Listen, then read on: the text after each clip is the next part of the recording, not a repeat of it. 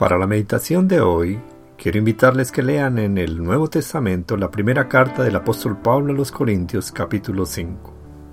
Como título para esta meditación le he colocado Limpiar.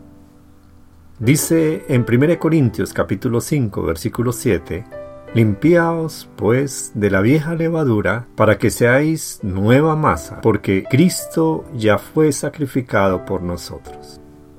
Algunos de nosotros hemos en algún momento limpiado algo muy sucio. En el trabajo que tengo por estos días, he visto como algunos electrodomésticos, aunque sean nuevos, por la falta de limpieza se deprecian y aún los tiran como inservibles. Leí un artículo que algunos días antes de celebrar su año nuevo, Muchas familias chinas hacen una limpieza a fondo en sus casas. Hay un dicho cantonés que expresa limpien la suciedad, el ninjabat. El día 28 del décimo mes practican esta tradición porque creen que la limpieza quita la mala suerte del año anterior y prepara sus hogares para la buena fortuna.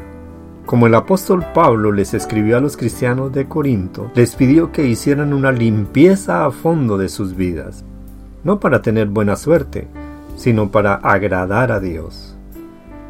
El apóstol Pablo les dijo, limpiaos pues de la vieja levadura, en el versículo 7. El apóstol Pablo empleó las fiestas judías de la Pascua y de los panes sin levadura en Éxodo capítulo 12 del 1 al 28 como trasfondo para esa declaración. La levadura era un símbolo del pecado y de la corrupción y tenía que ser sacada de los hogares judíos para celebrar las fiestas judías, según Deuteronomio capítulo 16 del 3 al 4. Como el Señor Jesucristo es el Cordero Pascual que nos del pecado, y como la iglesia de Corintio, nosotros debemos restregar nuestros corazones y sacar de nuestras vidas la levadura de la inmoralidad sexual, la mentira, la malicia y la maldad, según 1 Corintios capítulo 5 del versículo 9 al 13.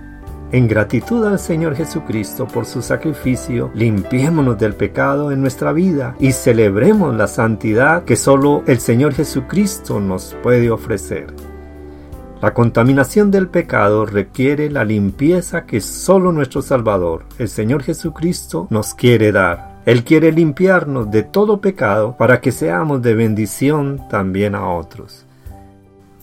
Este es su hermano y amigo en Cristo, el pastor Juan López. Bendiciones a todos.